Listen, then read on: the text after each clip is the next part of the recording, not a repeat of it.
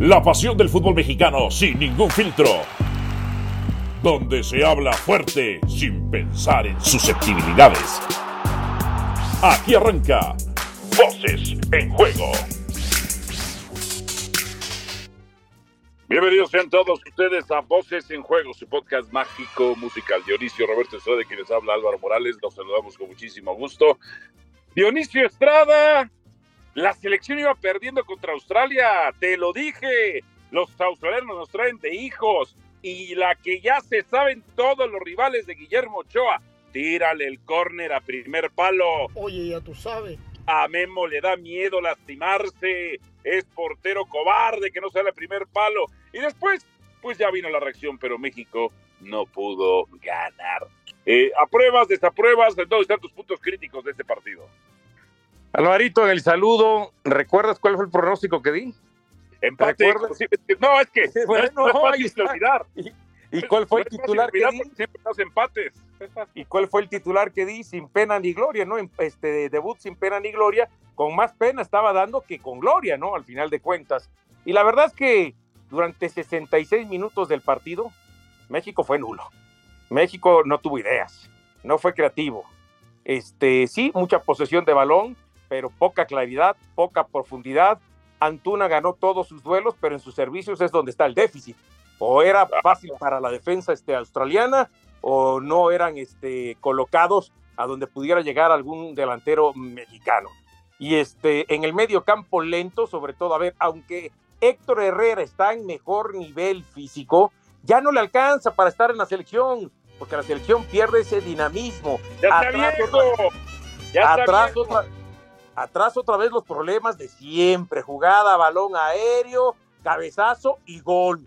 Después un penal que se comete y gol. Yo cuando llegó el 2 a 0 dije, no, ya, marcador sentenciado, derrota mexicana, vinieron los, bueno, falla un penal Santi Jiménez, vienen los cambios, entra Raúl por Santi, después termina entrando Cortizo, también Eric Sánchez, y a partir de la entrada, sobre todo de Cortizo, Eric Sánchez, y este, por ahí se me va alguien más, eh, México se vio distinto revolucionó su juego y entonces tiene la capacidad de reacción, que es lo que eh, veo como punto positivo, más allá de todos los eh, puntos oscuros, que para mí México ayer fue un claro oscuro, ¿no? Lo mal que se vio por 66 minutos y después los últimos 30 minutos del partido termina reaccionando en lo anímico, en lo futbolístico y le alcanza para empatar. Ah, el tema del el chino Huerta. Con esos tres jugadores sobre todos, Cortizo, Sánchez y el chino Huerta, México cambió la cara y le alcanzó para rescatar lo que era una derrota sentenciada a un empate que por lo menos ya no te deja tan mal el sabor de boca.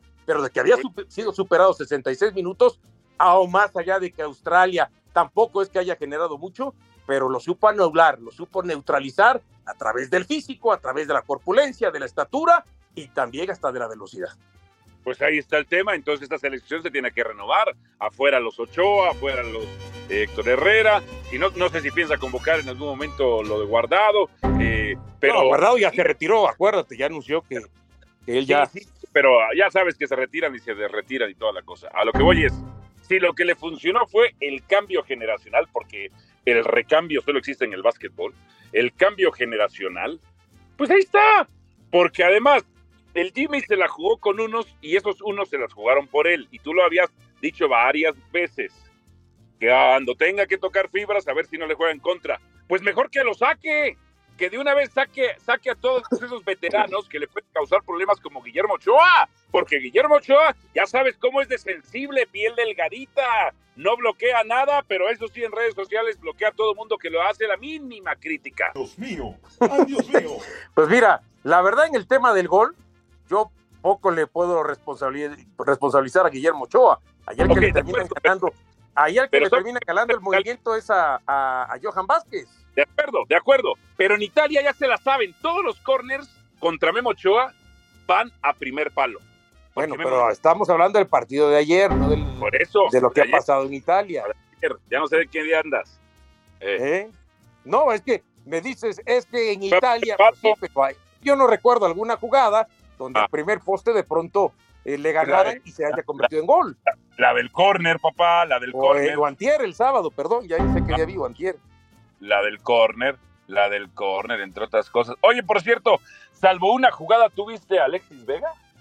No, no, no, no. La verdad es que Alexis Vega estuvo setenta y tantos minutos del partido y el chino Huerta en seis minutos hizo más que Alexis Vega con toda la selección en todos los minutos de selección en todos los partidos. Y más que y más y más que Roberto el Piojo Alvarado, el nuevo el nuevo defendido, el nuevo protégé de Mauricio Imay. Que bueno que terminó entrando también este ya en el segundo tiempo, ¿no? E, e, esa es la verdad, pero a ver, y, volviendo al tema de Herrera, que decías que ya está viejo, sí, aunque quiera estar en su nivel, no le alcanza. Y además, ahí está Chávez, está Eric Sánchez, va a estar Edson Álvarez, este, va, está Luis Romo. O sea, al final de cuentas, este, a mí se me hace que, que, tiene que ser lo último de Héctor Herrera en la selección nacional mexicana. Ahora, lo de Santi Jiménez, falló un penal contra Surinam, falló ayer un el sábado un penal contra Australia. ¿Y a qué voy? En esos momentos, ojos importantes, más allá de que eh, el del sábado fue un partido amistoso, ya cuando ven un partido de oficial y en una situación similar, bueno, tiene que afinar esos detalles, porque si no, eso ante los ojos del técnico le va a permitir perder, perder puntos, ¿eh? No le puedes dar a cobrar penales a Chaquito, ya demostró que no, que no. Él para los penales no, Raúl Jiménez sí, Raúl Jiménez sí, Chaquito no, entre otras cosas. Oye, viene partido de Bolivia contra la selección argentina. A mí el partido pasado de la selección argentina, fecha 1 de la Conmebol, la zona más fácil de clasificar de la FIFA, no solamente dicho por ti, sino confirmado por mí. Este, a mí me dio asco lo de Hernán Galíndez. O sea, no estoy diciendo que se haya dejado meter el gol a propósito. Estoy diciendo, no te mueves, colocas mal tu barrera, te estorba a ti mismo, y después, con eso, con eso, solamente así gana Argentina. Y luego le vas a pedir la camiseta a Messi y Hernán Galíndez, y me acordé de Quiroga, pues es un portero ecuatoriano, pero pues nació en Argentina, es argentino y se naturalizó posteriormente ecuatoriano, rosarino además, o sea, paisano, paisano, paisano de Messi. Eso a mí me da asco. La cultura futbolística, esa cultura futbolística a mí me da un asco. Qué ganas de vomitar me dan. Sí, ahí la, la cuestión crítica es, te meten el gol, te quedas medio parado, más allá de que ya no alcanzas a reaccionar, por lo menos te hubieras aventado, y después vas y al rival, al que te acaba de ganar, al que te acaba de quitar este, tres puntos, y además el que te mete el gol, vas y le pides, ¿no? Eh, ahí es donde se equivoca, ¿no? Yo, yo quiero pensar que si él detiene ese disparo de Messi, más allá que le, después le vaya a pedir lo que es la playera, no hubiera causado tanto revuelo. El problema es eso. El que te mete el gol y al que te mete el gol vas y le pides la playera, ¿no? Eh, sí, sí, sí. Ahora. Ah, qué asco, qué asco, qué asco. Ahora. Ah. Pero bueno, lo otro es, Inter Miami ganó sin tu Messi, ¿eh? Ganó sin tu Messi 3 a 2 a Kansas City, ¿eh? Claro, claro, claro, ganó. Es que sabes, y sin Messi, es como la selección argentina. Cuando entró Fideo Álvarez, se vio mejor que con Messi. Ah, bueno. El partido contra Ecuador realmente fue malito de la selección argentina, ¿eh? Generación y no definición, entre otras cosas. ¿eh? Messi fallando frente al arco que mide 8 pies y 8, eh, pies 8 yardas. Oye, se viene el Clásico Nacional el próximo fin de semana. Y las Chivas, que en los amistosos sí ganan, claro, ante un patético León. Le está quedando hasta el momento grande al Arcamón el equipo de León. Contra Puebla lucía al Arcamón, pues porque era un equipo más limitado y le quitaban jugadores y hacía que de pronto de las piedras el equipo sumara puntos. Pero acá que tiene un equipo todavía este, más vasto, de mayor calidad, eh, más profundo, resulta que le está costando. Y las Chivas, bueno, llegan emocionadas por esa victoria de 2 a 0 ante el equipo de León y animadas para enfrentar el Clásico Nacional ante un América que también llega animado, ¿eh? Le terminó ganando a Tigres en otro partido amistoso también jugado en, eh, eh, en Estados Unidos. Los dos llegan con victorias en partidos amistosos. Ahora, ah, pues Pronostica tu empate, como siempre. Pronostica tu empate. No, no, no, no. Yo pienso que, va a ganar América. Aunque sea por la mínima, pero va a ganar América. Es sin miedo al éxito, papi. Eso, así lo veo. ¿Por qué? Porque, a ver, es cierto, Chivas jugó bien contra León, pero un León que no, no, no, no, este, no levanta ni siquiera en el torneo. Y unos Tigres que están en la segunda posición del torneo regular y que empezaron ganando y que América, pienso que ofensivamente ya después jugaron Jonathan el Cabecita Rodríguez, Leo Suárez terminó siendo héroe del partido. Entonces, un América que se vio muy bien en cuanto a la reacción de manera ofensiva. ¿eh? sí tiene que seguir mejorando defensivamente porque el gol sigue viniendo por arriba, ¿no? Un, un mal rechace, lo dejan ahí y la termina prendiendo por ahí el jugador de Tigres y termina decretando lo que era el 1 a 0 en su momento. Creo que siguen teniendo sus mismos defectos. Guadalajara, falta de contundencia, débil atrás, América igual flojo atrás, pero más contundente al frente. Claro, bueno, voy, gana América 3 por 1 en el Estadio Azteca, la Casa de las Águilas. 3 por 1 Dionisio Estrada, 3 por 1. Yo creo que va a ser victoria americanista 2-0, 2-1. Ahí está, ahí está. 2 a 0, 2 a 1. Que ojo, ¿eh? Guadalajara con, este, con eso de que pretende ser base de la selección nacional mexicana, pero pues es que no hay para más en este momento y por eso se terminan convocando.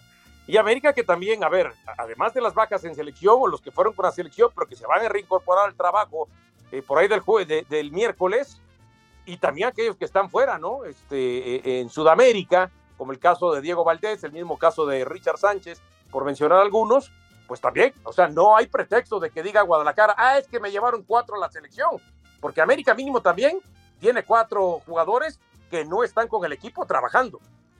Que por, cierto, que por cierto, Cáceres casi quiebra a Diego Valdés en el partido. Ah, y Cáceres es otro también, imagínate, cinco jugadores ahí. Sí, sí, sí, sí, sí. Bueno, pues vámonos, Rikis, ¿no? Vámonos.